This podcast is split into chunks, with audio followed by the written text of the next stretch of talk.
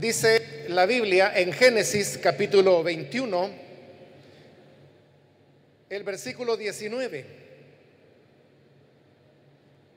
Entonces Dios le abrió los ojos y vio una fuente de agua y fue y llenó el odre de agua y dio de beber al muchacho. Amén. Solamente eso leemos. Pueden tomar sus asientos, por favor.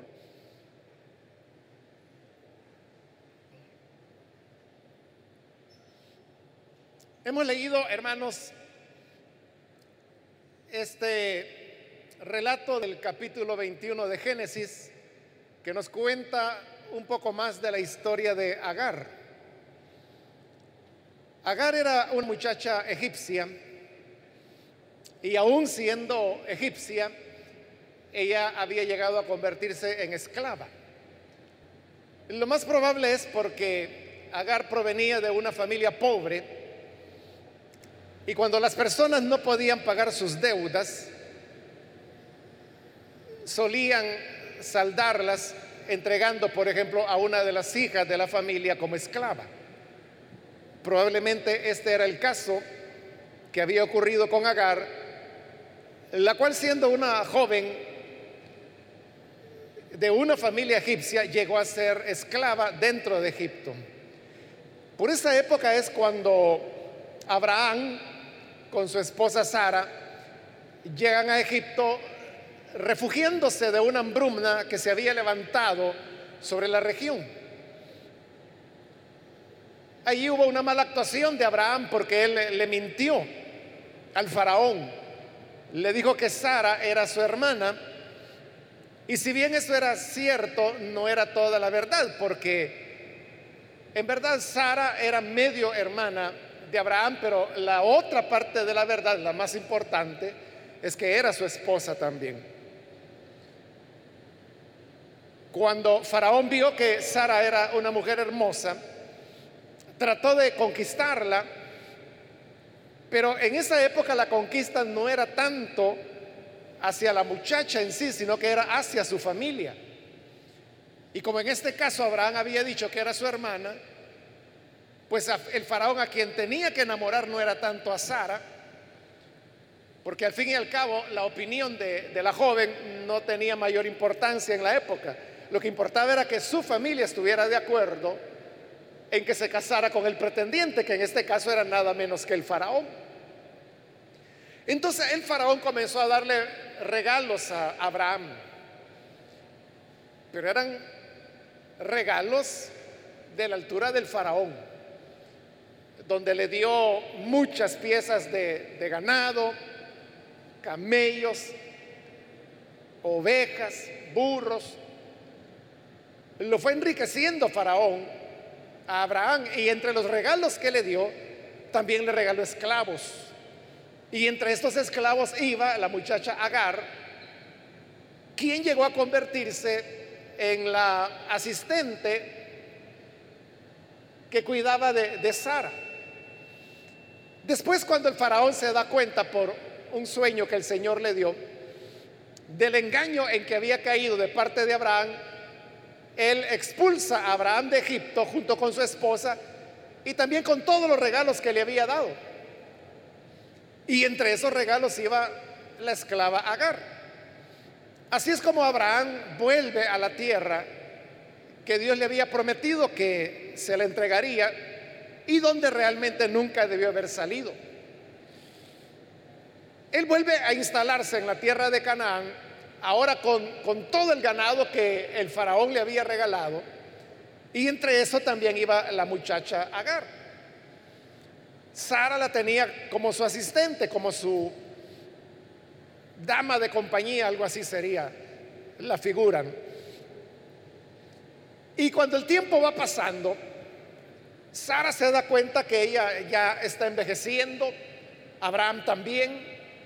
Dios le ha dado una promesa que él llegará a ser padre de multitudes, pero Sara ha sido estéril toda su vida y a eso hoy se está añadiendo el tema de su vejez. Por lo tanto, ella piensa en una manera de resolver el problema y cree que dándole una ayuda a Dios, pues las cosas pueden salir bien. Y así es como hace lo que era una costumbre muy extendida en la época. Y es que decide tomar a, su criada Agar para entregársela a su esposo Abraham para que él tenga relaciones con ella, que la muchacha pueda quedar embarazada y que el niño que nazca por cuestiones legales se iba a convertir en hijo de Sara. Y de esa manera, pensó ella, cumplimos con la voluntad de Dios, de tener el hijo que él ha prometido. Le presenta el plan a Abraham, quien accede, y al poco tiempo, efectivamente, Agar está embarazada, y ahí es cuando nace el primer hijo de Abraham, el cual es Ismael. Pero apenas ha nacido el niño Ismael cuando Dios le habla a Abraham y le dice, mira Abraham, ese no es el hijo que te va a heredar. El que te va a heredar es el hijo que yo te he prometido. Y con eso Dios establecía una clara diferencia entre el hijo que había nacido por un esfuerzo humano y el hijo que él recibiría por medio de la fe, por medio de la promesa que Dios había dado. Los años siguen pasando, Ismael crece, se convierte en un jovencito, más o menos unos 13 años de edad, y entonces Abraham está feliz con su hijo Ismael, pero después de un tiempo Dios lo visita y le dice, mira, ha llegado ya el momento en que yo voy a cumplir la promesa. Dentro de un año, tu esposa Sara tendrá un hijo. Al año siguiente, la promesa de Dios se cumplió. Y es cuando entonces nace el segundo hijo de Abraham, quien recibe el nombre de Isaac. Y ahora había doble alegría en casa porque Abraham no solamente tenía a Ismael, quien ahora ya era un jovencito, sino que tenía a Isaac, el que era hijo de su esposa, el hijo de la promesa que Dios le había dado. La Biblia no nos da fechas exactas, pero nos dice el relato de Génesis que llegó el momento cuando Sara tenía que destetar a Isaac. El destetar era cuando la madre dejaba de amamantar a su hijo para que él pues comenzara ya o continuara alimentándose con otras cosas que no fuera la leche materna. Normalmente en esta época se dejaba de amamantar alrededor de los dos años de edad de la criatura, porque esa es la capacidad de la mujer. La mujer puede amamantar a su bebé aproximadamente unos dos años, a veces más. Lo que ocurre es que hoy, en esta época moderna, es cuando ya no se le da mucha importancia a eso. Bueno, hay madres que optan por nunca amamantar a sus hijos, ¿verdad? Creyendo que se le van a caer los pechos, dicen popularmente. Y ese es un mito, no es verdad eso. Pero bien, en esa época era a los dos años aproximadamente. Entonces, más o menos eso es lo que Isaac tenía. Y esta para ellos era una gran fiesta. Cuando se destetaba el niño, era una celebración familiar y se hizo esa gran celebración. Recordemos que Abraham, como lo dice la Biblia, él era un hombre riquísimo. Esa expresión riquísimo equivaldría a la palabra millonario que utilizamos en la actualidad. Entonces, esta no fue una fiesta pequeña, sino que fue la fiesta de un padre millonario celebrando el destete de su hijo. Y como el centro de la fiesta era Isaac, el niño, entonces Ismael, que era su hermano mayor, lo vio y hasta ese momento Ismael había sido como el centro de la atención. Y le ocurrió lo que popularmente decimos que se cayó de la moto. Porque ahora la atención era para su hermanito, el, niño Isaac.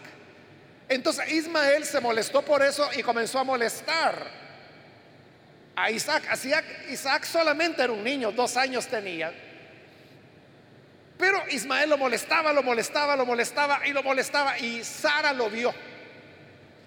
Y cuando Sara se dio cuenta de que Ismael molestaba mucho a su hijo, entonces se molestó. Y se molestó tanto que ella dijo, esto no puede continuar de esta manera. Este hijo de la esclava no puede crecer al lado de mi hijo. Y como recordemos que Agar era un regalo que se le había dado a Sara. Entonces Sara era la propietaria de Agar. Ella podía hacer lo que quisiera con Agar, porque era su propiedad, era su esclava. Y entonces la decisión que toma Sara es que a Agar hay que echarla de la casa para que se vaya con el hijo, con Ismael. Y Sara viene delante de Abraham y le dice, mira, este niño mucho molesta a Isaac. Él no va a recibir herencia juntamente con mi hijo, así que por favor, échalos, echa a esa mujer y que se vaya con su hijo. Cuando Sara le dijo esto a Abraham, a él le dolió muchísimo porque era su hijo, era Ismael, su primogénito. Pero entonces, ¿qué hizo Abraham?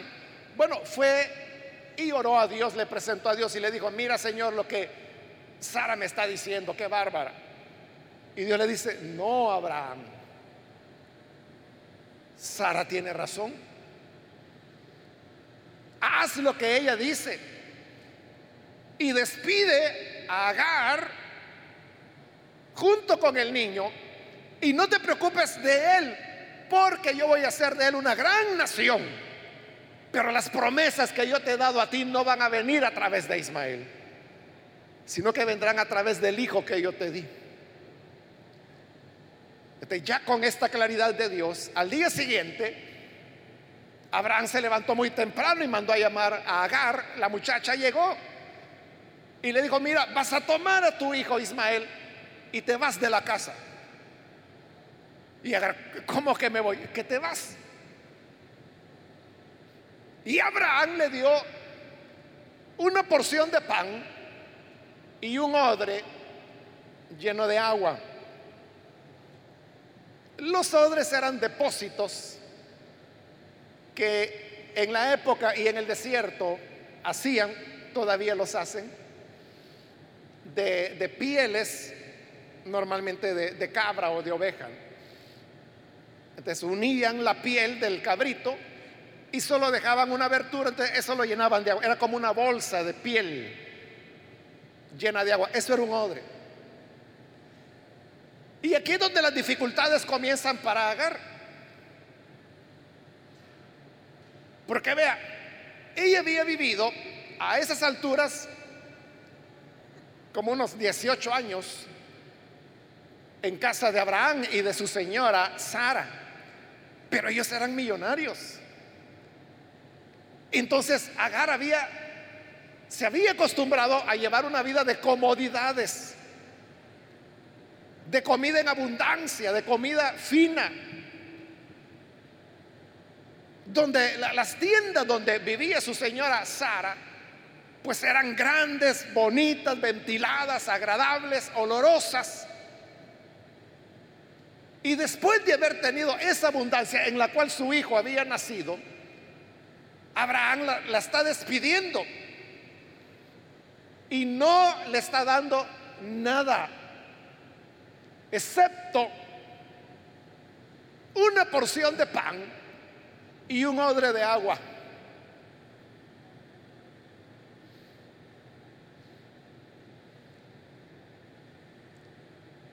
Yo le aseguro que cualquiera de nosotros tenemos más que agua y que pan, ¿verdad? Pero eso es todo lo que Agar ahora tenía. Es decir, que de vivir una vida de abundancia, ahora ella pasaba a vivir en total pobreza y con un hijo. Entonces, cuando la echan de la casa sin nada más que el pan y el odre con agua, que era nada eso, ni una moneda, nada, nada. Entonces, como ella era egipcia, la idea que se le viene es volver a su tierra, volver a Egipto. Y entonces comienza a caminar para regresar a Egipto con su hijo. Pero recordemos que este camino de Egipto a Canaán, Agar lo había hecho una vez en su vida. Y fue cuando iba en la caravana de Abraham. Por lo tanto, ella no sabía, no conocía el camino del desierto. Pero ella sabía que hacia el sur se encontraba Egipto y comienza a caminar hacia el sur. Y así es como llega al desierto de Beerseba, nos dice este capítulo 21. Beerseba era un desierto que efectivamente quedaba al sur de la tierra de Canaán en camino a Egipto. Pero como Agar no conocía las rutas, la Biblia no lo dice, pero lo más probable es que se extravió. Se extravió en el desierto de Beerseba. Y ahí ella se encuentra sola con su hijo. Están compartiendo la única porción de pan que Abraham les dio. Entonces comen del pan y beben del agua, pero esto se va agotando y hay un momento en que ya no tienen pan y siguen perdidos y no encuentran a nadie en el desierto. Entonces Agar comienza a preocuparse porque ahora el agua es la que se les va a acabar. Y usted sabe que en el desierto más importante que el pan es el agua.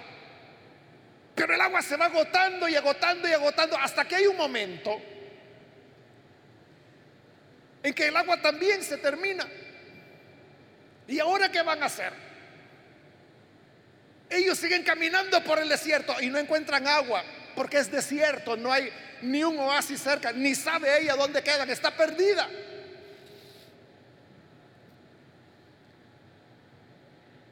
El tiempo pasa y ya llevan rato sin beber agua. La deshidratación comienza. Y note lo terrible que están viviendo porque ellos nunca han vivido esas condiciones, ellos han vivido en las tiendas de Abraham, donde ahí no solamente podían beber agua, bebían leche como en los salmos la Biblia lo dice, y también hay relatos del Antiguo Testamento en donde era un lujo que en lugar de beber agua bebían leche. Eso podían hacerlo todos los días, tres, cuatro veces al día en casa de Abraham, pero ellos han sido expulsados. No tienen dinero, ahora ni pan y ni agua. Cuando el niño está ya deshidratado, sediento y no hay agua para beber, comienza a llorar. Y esto desespera aún más a su madre Agar, porque su hijo está llorando y a gritos pidiéndole que le dé agua. ¿Y ella de dónde la va a sacar? Las fuerzas se les van debilitando, debilitando hasta que hay un momento en que el niño no puede más y ella tampoco. Y ella sabe que ha llegado el momento en que su hijo se le va a morir. Él está deshidratado. Él está bajo los rayos del sol. Ella sabe que Ismael va a morir. Entonces ella piensa y dice, yo no voy a tener fuerzas para estar al lado de mi hijo cuando muera. Aprovechando que él está débil, lo coloca a la sombra y ella decide alejarse para no ver al niño cuando muera. Y allá está Ismael llorando, agonizando, muriendo deshidratado. Y ella está lejos porque no quiere ver cuando su hijo muera. Pero ella también está deshidratada y sabe que después de él sigue ella. Cuando ella está en esa condición, que es ya una condición extrema,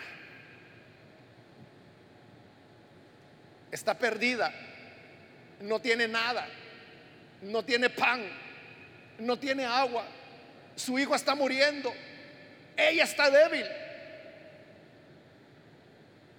la muerte está acechando, es el final de todo, todo se ha desmoronado. Aquel sueño de juventud que ella tuvo la alegría de haberle dado un hijo a su amo Abraham, que la colocó como una muchacha importante dentro de la familia. Todo se ha desbaratado, todo se ha arruinado. Y al ver lo que está ocurriendo, ella se rompe y comienza a llorar también. Ya no hay esperanza, ya no hay salida, ya no tiene opción. Y cuando ella está quebrada, llorando, y ella dice, voy a llorar hasta la muerte.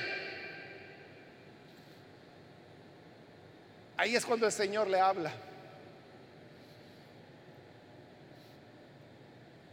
Y le dice, Agar, no llores. Tu hijo no va a morir. yo voy a hacer de él una gran nación. De él saldrán reyes, saldrán príncipes. Así que levántate, que tu hijo no va a morir. Y ahí llegamos al versículo que leímos, el 19, donde dice, entonces Dios le abrió los ojos y vio una fuente de agua. Y fue y llenó el odre de agua y dio de beber al muchacho. Es decir, que había una fuente cerca, pero ella no la había visto. Y es hasta el momento cuando Dios le abre los ojos y le muestra, ahí está el agua. Y ella corre con el odre, lo llena de agua, regresa a tiempo donde ha dejado a su hijo muriendo y le da a beber. Y así el niño sobrevive. Ese fue el inicio, digamos, de la reconstrucción de la vida de Agar y de Ismael. Y así pasó. El siguiente versículo lo dice, el 20. Dios estaba con el muchacho y creció y habitó en el desierto y fue tirador de arco. Habitó en el desierto de Parán y su madre le tomó una mujer de la tierra de Egipto. Por alguna razón ya no se fueron a Egipto. Se quedaron a vivir en el, desierto de Parán. Y allí Ismael se hizo hombre, se casó con una egipcia como lo era su madre también y ahí comenzaron a multiplicarse la descendencia de Ismael, que hoy son los pueblos árabes. Todos los pueblos árabes, los palestinos, todos ellos son descendientes de Ismael. Aún por Ismael se cumplió la promesa que Dios le había dado a Abraham, que él sería padre de multitudes. Hoy hay millones de árabes en el mundo. todos descendientes de Ismael. Lo que yo le quiero señalar es esto, que en ese momento crítico, cuando Agar pensaba que su hijo moriría y que ella también moriría, ese era ya el momento extremo, que podríamos decir que de la cumbre ella había descendido a la pobreza, al desamparo, al deshonor, a la muerte. Y cuando ella se alejó de su hijo para no verlo morir, Justo en ese momento es cuando Dios le habla. Ahí es cuando Dios interviene. Y esa es la gran lección que el pasaje nos deja. La lección de que cuando estemos en nuestro punto más, más bajo, la lección de que cuando lleguemos a las circunstancias más duras, más difíciles, cuando menos esperanza tengamos, cuando todo se haya derrumbado, cuando las oportunidades se hayan acabado, cuando las puertas se hayan cerrado en nuestras narices, cuando la esperanza decaiga, cuando ya no haya ánimos, cuando ya no tenga más fuerza que quedarse acostado o acostada a esperar que la muerte llegue, en ese momento crítico, Dios volverá a manifestarse nuevamente a nuestra vida. En el momento adecuado, Él lo hará. Dice la escritura que Dios oyó la voz del muchacho. Y entonces fue cuando le habló a Agar.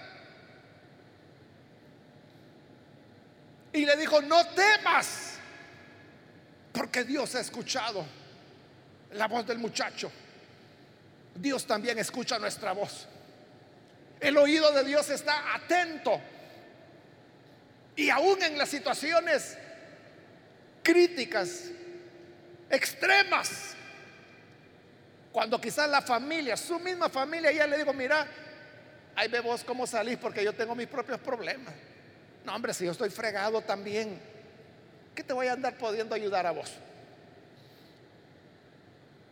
La familia podrá desentenderse así de fácil, ¿verdad? Con un simple decir, es tu problema, ya se lavaron las manos. Pero Dios está comprometido con cada uno de nosotros. Dios está comprometido con su pueblo.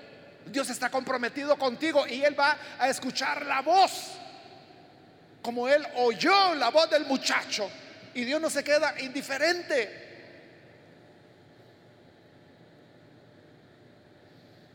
Para Dios, cada persona, cada niño, como era el caso de Ismael, es importante tiene un peso dentro de su conciencia y por eso no importa si eres una persona humilde, sencilla, pero en el momento oportuno el Señor te escuchará. En el momento extremo Él vendrá y te dirá como le dijo a Agar, no temas, no tengas temor.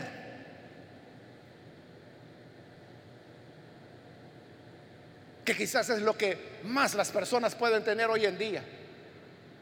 Y tal vez usted es una de esas personas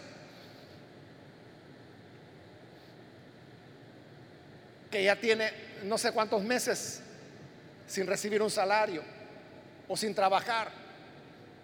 Se le crecieron las deudas. Y hay gente que lo ve muy sencillo. No, hombre, mire, solo saque otra vez su canasto y vaya a vender pero no tienen en cuenta todas las deudas que adquirió durante estos meses. El haber perdido quien le sostenía. El haber perdido a una persona que para usted era importante. O tener en este momento enfermo a un familiar, a un pariente.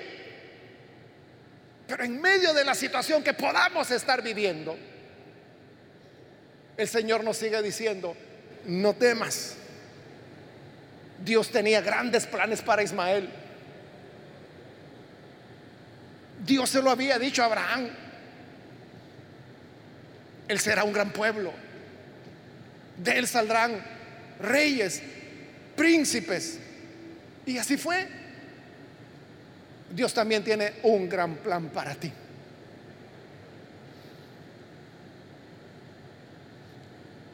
Dios siempre llega a tiempo. Y este es el día cuando Dios ha llegado a tu vida. Y ha llegado para decirte, no temas. De esta sales. De esta te voy a sacar adelante. Porque tengo grandes planes para ti. Voy a hacer de ti una gran nación. Voy a sacar de ti reyes, príncipes. Esto apenas comienza. La mano del Señor no se ha cortado, su poder no ha menguado. Él sigue siendo el Señor del universo. Amén. Y sigue siendo nuestro Dios. Y nosotros seguimos siendo su pueblo. Por lo tanto, no temas. Dios tiene todo en control. Y su plan, sus promesas hacia ti, siguen marchando. Sigue en pie. El mundo es el que se trastorna. Como dice el Salmo, podrán trasladarse los montes a la mar. La tierra podrá temblar. Pero el Señor sigue en su trono y sigue reinando y sigue gobernando y sigue teniendo control de todo. Así que no temas que el Señor te ayudará. Vamos a cerrar nuestros ojos y vamos a inclinar nuestro rostro. Esta mañana yo quiero hacer una invitación para las personas que todavía no han recibido al Señor Jesús como Salvador, pero si usted ha escuchado la palabra y a través de ella usted se da cuenta que el Señor está pendiente de usted.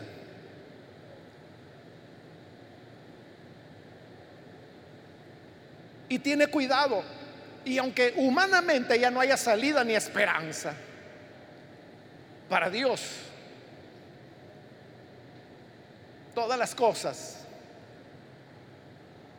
siguen estando en el lugar de siempre.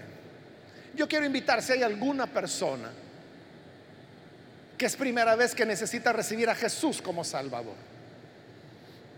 Le voy a invitar, por favor, ahí en el lugar donde está, póngase en pie.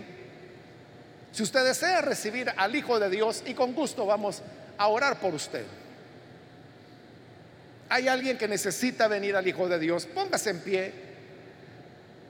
Queremos orar por usted para que este Dios, que tiene cuidado de todas las cosas, le pueda socorrer y auxiliar.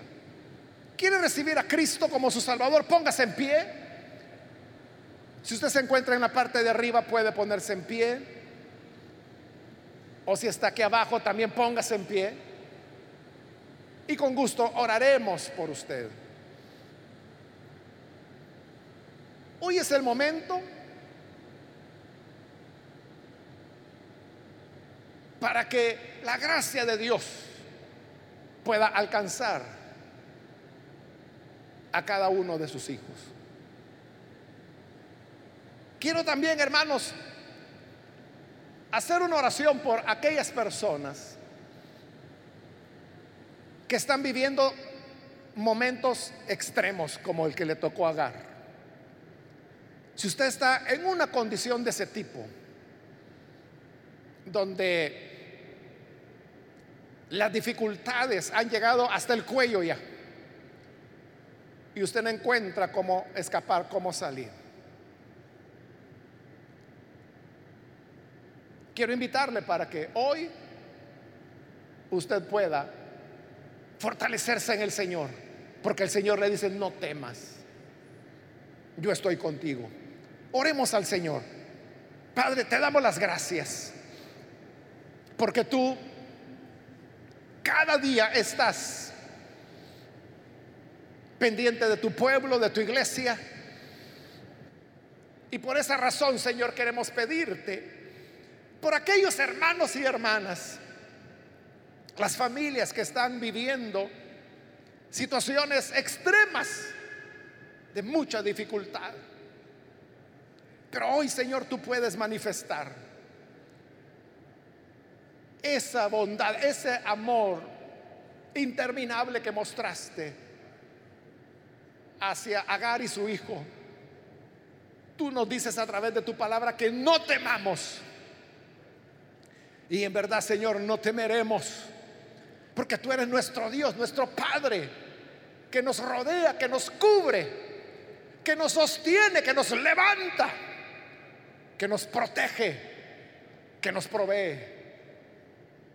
Gracias Señor porque en ti tenemos esperanza, en ti tenemos alivio, Y nuestra fe nos lleva a depositar nuestra confianza en ti. A ti, Señor, rendimos todo honor y toda gloria por Jesucristo, nuestro Salvador, lo pedimos. Amén y amén.